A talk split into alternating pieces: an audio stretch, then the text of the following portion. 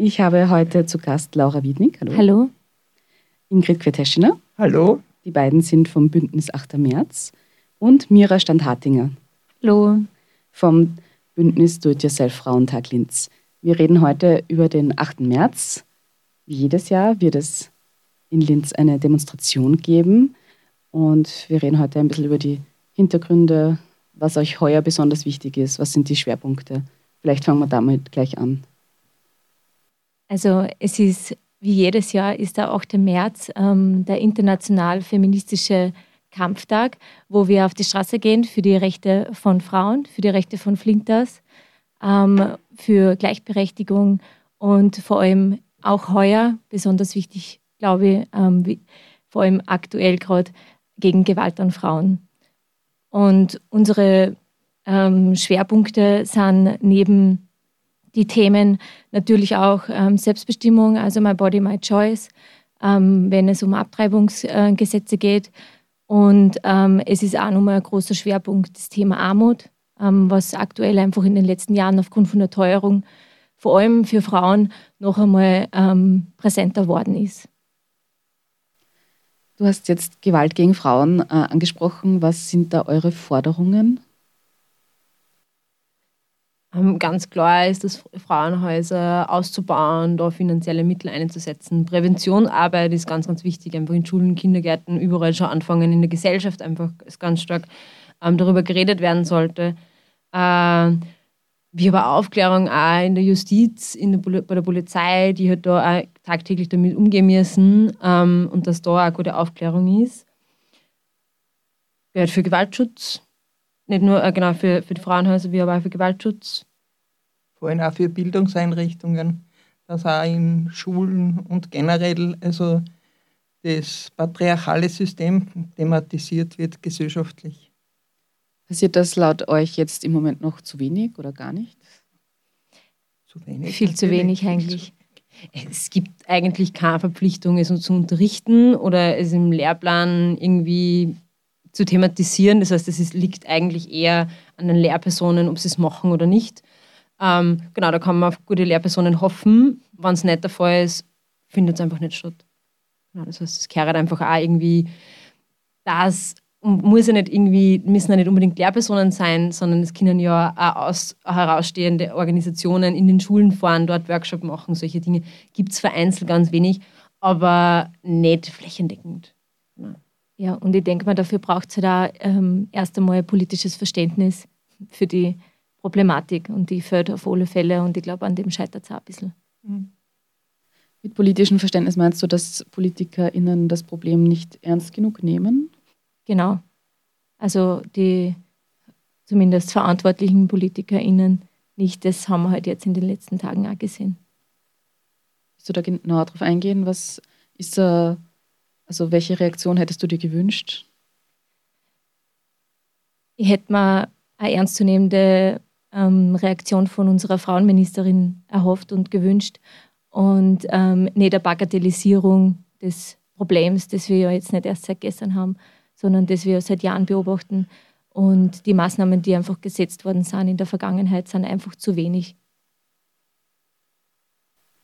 Was ist eurer Meinung nach so das Grundproblem von, den, von der Gewalt gegen Frauen, die dann in Femiziden gipfeln kann?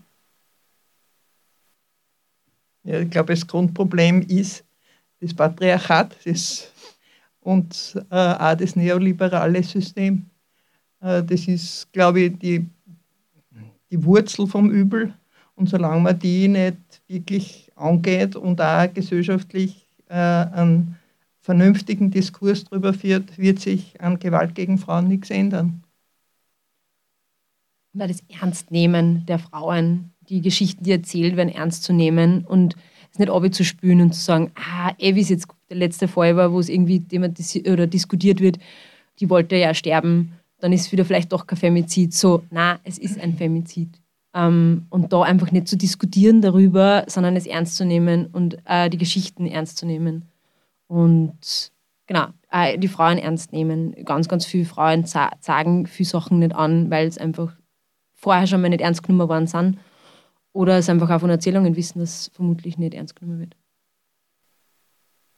Wie ist es euch auch persönlich dabei gegangen? Äh, trifft ihr auf Verständnis für eure Anliegen auch, wenn ihr äh, davon erzählt eben, dass ihr am 8. März auf die Straße geht oder wird das auch eher runtergetan? So, wozu braucht man das noch? Also ich triff sehr viel auf Verständnis, persönlich zumindest. Ähm, es gibt total viele ähm, FeministInnen, die extrem engagiert sind. Und es gibt aber natürlich auch total viel, die man vielleicht bis heute noch nicht auf die Straßen gebracht hat am 8. März.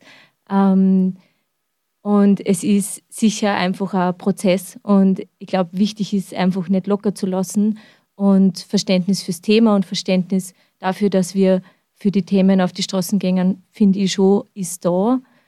Ähm, natürlich geht da auch noch mehr.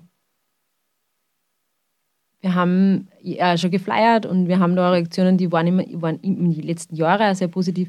Was ich immer sehr lustig finde, ist oft, wenn es ein, ein Mann in die Hand drückt, sagt er dann, ah, das ist was für die und gibt es der Frau rüber, wo wir dann ganz klar sagen, na, es ist ganz wichtig, dass auch Männer auf die Straßen gehen am 8. März und das oft dann, dann eher Spaß ist, aber das oft ganz lustig ist. Aber es eigentlich sehr ernst genommen wird und auch sehr bekannter Tag ist. Ja.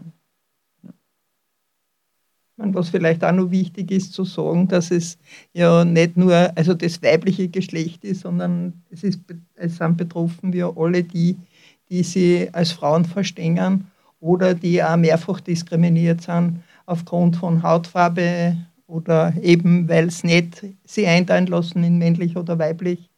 Und äh, für alle die äh, Personen, also die sind bei uns mit eingeschlossen und da muss man auf die Straßen gehen, weil das, ja, also eigentlich jetzt in der letzten Zeit äh, wieder äh, die Gefahr zunimmt, dass die Gesellschaft enger wird und nicht offener. Woran findet ihr, äh, liegt das, dass eben es immer wieder, also die konservative Strömung stärker wird in unserer Gesellschaft? Es ist, glaube ich, sehr viel Angst oft. Ähm, Angst, was zu verlieren, Angst von, wie, wie kann ich mir mein Leben leisten, wie kann ich mir Miete leisten. Ähm, und oft ist oft reicht es oft, ein Gespräch zu führen und aufzuklären, es wird da nichts weggenommen, sondern es geht um eine bessere Gesellschaft für uns alle. Äh, ich erlebe genau ähm, ganz viel Angst, nicht zu wissen, wie es weitergeht. Und das ist einfach, auch, wird halt auch medial unterstützt. Auch von Politikerinnen wird das unterstützt. Ähm, und genau, und da einfach ganz wichtige Gespräche führen. Genau.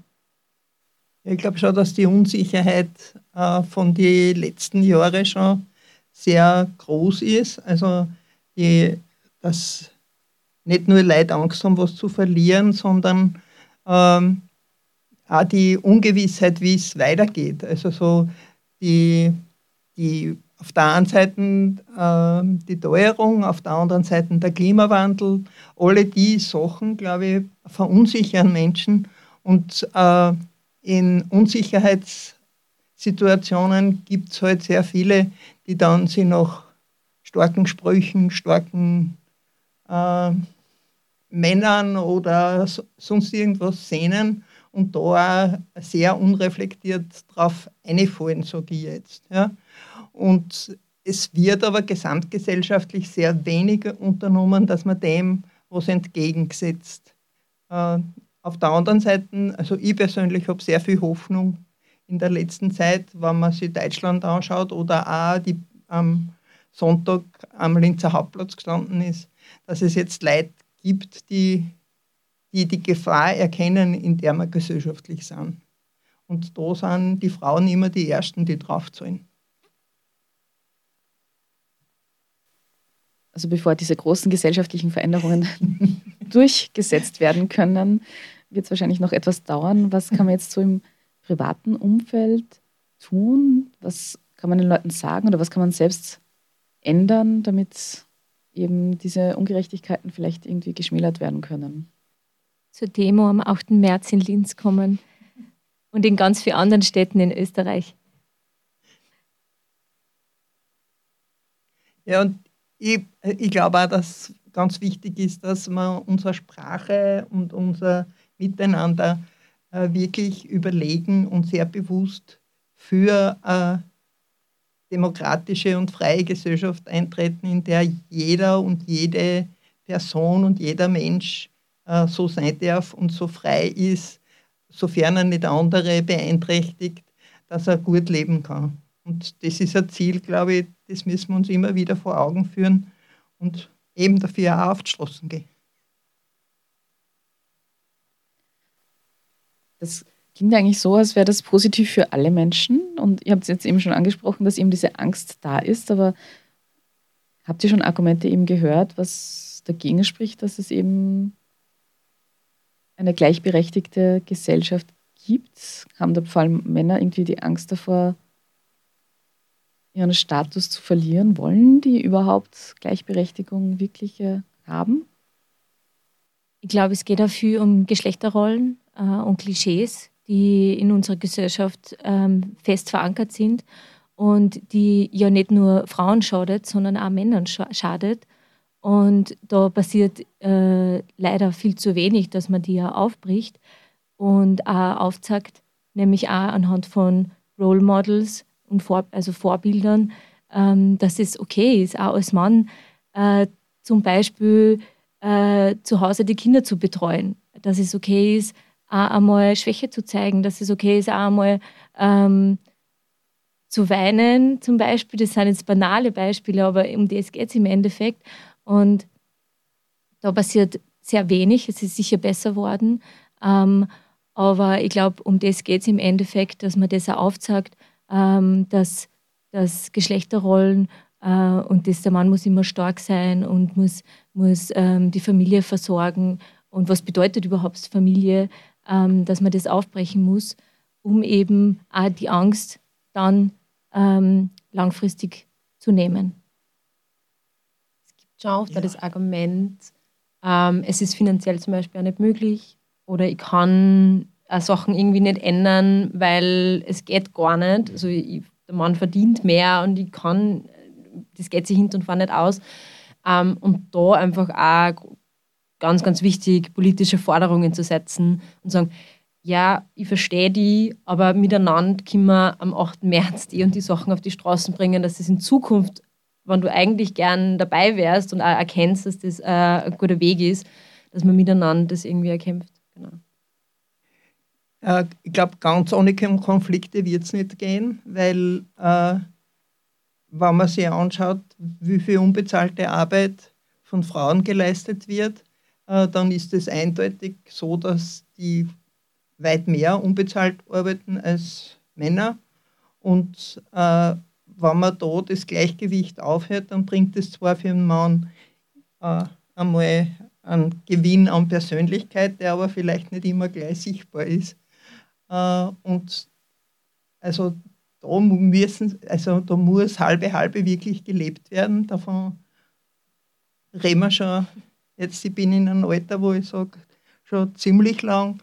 Und eigentlich ist, geht die Schere wieder eher auf, dass äh, Frauen mehr leisten oder sonst in prekären Verhältnissen arbeiten, wenn man sich zum Beispiel die 24-Stunden-Pflegerinnen anschaut, äh, die, also, und da kehrt eine halbe halbe her. Und das muss gesellschaftlich und politisch gefördert werden. Das wird nicht von allein gehen, weil kein Mensch sagt, ja, ob heute arbeite ich gern, äh, unbezahlt länger. Außer Frauen tun das manchmal, weil sie halt das als Liebe tun. Und ich glaube auch, es, wie, wie die Mira schon gesagt hat, ähm, es geht dafür um finanzielle Probleme oder Ängste. Und da geht es auch darum, dass man frauendominierte Branchen endlich besser entlohnt, weil ähm, die Branchen, wo Frauen arbeiten, sind so wichtig, sei es Gesundheitsbereich, Bildungsbereich, das sind unsere ähm, Bausteine eigentlich fürs Leben. Und, und da arbeiten halt hauptsächlich Frauen. Und genau die Jobs sind total unterbezahlt und die arbeiten in total prekären Verhältnissen. Und es reicht halt auch nicht einfach nur zu sagen, alle Frauen müssen jetzt in technische Berufe gehen. Das reicht nicht, weil wer pflegt denn dann äh, die Menschen ähm, im Krankenhaus. Also da braucht es, finde ich, einfach auch eine Änderung, wenn es um die Bezahlung und Entlohnung geht bei frauendominierten Branchen. Ihr habt, jetzt, habt jetzt schon viele verschiedene Themen angesprochen, die euch wichtig sind. Wie werden die dann am 8. März dann sichtbar? Wer wird denn da äh, Reden halten? Also wir haben ähm, einige Reden, unter anderem eben zu den Themen auch wie unbezahlte Care-Arbeit und Männergewalt und zur Armut ähm, kann ich jetzt nur dazu sagen, bei Armut wird Mais, der Verein Mais und das Kollektiv ähm, was dazu sagen. Zur Männergewalt die Vorsitzende des Frauenhauses Linz, Sandra Bromberger. Zur unbezahlten Care-Arbeit und auch der Auswirkungen, was es heißt und bedeutet, alleinerziehende Mutter zu sein, ähm, wird die Isabella Unfried ähm, dazu was sagen. Sie ist Theologin und äh, Sexualpädagogin und ähm, wir haben die Cornelia Pfeiffer, die zur Selbstbestimmung von Frauen mit Beeinträchtigung sprechen wird. Und dann haben wir natürlich ähm, noch äh, das Thema Frauen in Krisengebieten. Aktuell ja denn je wahrscheinlich, ähm, wenn man sich den internationalen Raum anschaut. Und da wird Ayan Resai von ähm, 52, Aktivistin, und Soraya Akbari, auch eine Aktivistin, ähm, gemeinsam sprechen. Und es wird ja auch, äh, also die Demo fängt um 16 Uhr an beim, vor dem Musiktheater. Genau, wir starten um 16 Uhr beim Musiktheater, vor dem Musiktheater im Volksgarten und ähm, werden um 16.40 Uhr ähm, den Demozug starten über die Landstraße bis zum Hauptplatz und am Hauptplatz wird es dann eine Abschlusskundgebung geben mit den ganzen Reden, Redebeiträgen. Und um 18.30 Uhr, 19 Uhr werden wir dann fertig sein. Und danach gibt es noch eine Afterparty in der Stadtwerkstatt in Linz ab 19 Uhr. Ihr habt euch äh, ja ein tolles Programm überlegt. Wie viel Arbeit steckt denn da drinnen? Wann fangt ihr denn an, für die nächste Demo schon wieder zu planen? Ich glaube, unsere Arbeit hört nie auf. es, wir haben immer dieses Motto gehabt, vor den ach, ähm, nach dem 8. März. Es ist vor dem 8. März, es ist ein Kreislauf, ein ganzes Jahr lang. Ähm, und ich glaube, es ist ganz, ganz wichtig, dass man auch irgendwie sieht, am 8. März bündelt sie alles, was man unter dem Jahr auch zusätzlich tut. Und ja, klar, zwei Monate vorher mindestens, wo, aber jetzt ist halt so der Endsport und wo am meisten zum Tun ist. Aber eigentlich hört feministische Arbeit eigentlich nie auf. Wie seid ihr selbst überhaupt äh, in diesen Aktivismus reingekommen? Was war da für euch die Motivation? Im Endeffekt tatsächlich einfach äh, persönliche Erfahrungen, die irgendwie auch vielleicht einen gewissen Zorn ähm, ausgelöst haben in mir. Und ähm, durch Bewegungen und Begegnungen ähm, in Linz habe ich dann eigentlich das erste Mal Fuß gefasst in feministische Bewegungen und bin halt auch aufgrund vom parteipolitischen Interesse dann ähm, noch einmal aktiver worden, wenn es um Frauenrechte geht. Demnach ich ja die äh, älteste Person da herinnen bin. Ich bin schon seit 50 Jahren überzeugte Feministin. Äh, bin äh, über Bildungsarbeit eigentlich zu Frauenthemen kommen, weil ich in der Erwachsenenbildung tätig war, in meinem ersten Beruf äh, und bin da sehr viel mit Frauen in der Landwirtschaft in Kontakt gewesen und äh, hat mich sehr munter gemacht. Ich habe dann einen starken Berufswechsel gemacht und war dann feministisch zwar privat noch aktiv, aber nicht als also nicht in so einem Ausmaß und bin erst 2015, nachdem ich in Pension gegangen bin, äh, wieder sehr aktiv geworden, war 2018 äh, sehr aktiv beim Frauenvolksbegehren beteiligt. Ich bin auch Obfrau vom Verein Frauenvolksbegehren und äh, finde ganz einfach, also durch meinen ganzen Lebensweg zieht sich eigentlich das, dass ich glaube, es ist ganz wichtig, dass wir Frauen äh, eintreten für äh, gerechte Gesellschaft. Und habe auch das Glück, dass ich einen, einen Partner und Kinder äh, habe, die da äh, den Weg mit mir gemeinsam gingen. Ich habe in der, in der Oberstufe das erste Mal ähm, eine Verantwortung übernommen als, als in der Schülervertretung und habe da gemerkt, dass ich das gern tue, irgendwie viel Leid einzusetzen und habe aber dann erst diese politische Bildung irgendwie danach erst gehabt.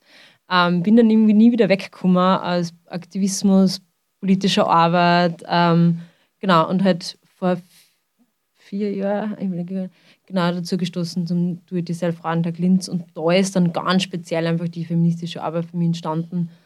Ähm, genau, was trotzdem immer, was mir immer wieder irgendwie äh, immer in Erinnerung gerufen ist, ist trotzdem eine gesellschaftliche Arbeit, die man da irgendwie damit beschäftigt, sie einfach mit allen Menschen. Es ist einfach auch nicht nur Feminismus oder nur Frauen, genau. Ist den Leuten bewusst, um was es am 8. März geht? Weil da wird ja teilweise auch sehr kommerzialisiert mit den gratis Rosen oder so, den man, die man bekommt. Ich glaube ich glaub schon, dass manchmal die Geschichte vergessen wird. Ich glaube, dass die wenigsten oft wissen, warum das entstanden ist. Ähm, diesen Kampf, wo es wirklich um, um Streiks gegangen ist in Dex, von, von Textilarbeiterinnen so. Ähm, es ist aber trotzdem in den letzten Jahren wieder, also ich habe das Gefühl gehabt, dass dazwischen war es wieder mal ein bisschen weniger und jetzt finde ich die Jungen, habe ich das Gefühl, die wissen ganz klar, wann man brauche nur 8. März sagen und sie kennen sie aus. Genau. Du hast gerade die Jungen angesprochen. Wie ist denn so die, sag mal, die Altersverteilung oder die Demografie von Leuten bei euch im Bündnis oder auch Leute, die ihr beobachtet, die auf die Demo gehen? Also im Bündnis, glaube ich, haben wir den großen Vorteil, dass unsere Altersschichtung sehr, sehr äh, von alt bis zu ganz jung geht. Also dass die Jugendbewegungen dabei sind. Also, und dass äh, auch von der politischen Ausrichtung, zumindest beim Bündnis 8. März, das so ist, dass wir da auch äh, versuchen, eben das gemeinsame über das Trennende zu stellen. Es sind bei uns äh, die äh, sehr viele politische Parteien dabei. Es, ist die katholisch, es sind von den katholischen Frauen einige dabei. Ähm, sehr viele unabhängige Fraueneinrichtungen, Beratungsstellen. Äh, von dem her äh, denk, ich denke auch wirklich, dass es ein Gebot der Stunde ist, dass man versucht, nach Möglichkeit, das Gemeinsame in der Gesellschaft zu finden und dort, wo man sich für äh, ein gerechteres System einsetzen kann, das äh, über das Trennende steht. Das ist, äh, es werden zurzeit oft Gräben auch geschürt, äh, weil es ganz einfach äh, gesellschaftlich manchen Gruppen dient, wenn man sie innerhalb von Bewegungen zerfleischt. Und darum glaube ich, dass das ganz, ganz wichtig ist, äh, dass wir jetzt versuchen, dass wir die Dinge, wo wir uns einig sind, äh, gemeinsam äh, vorantreiben. Mit welchen Worten möchtet ihr die Leute dann am 8. März auf die Straße bringen?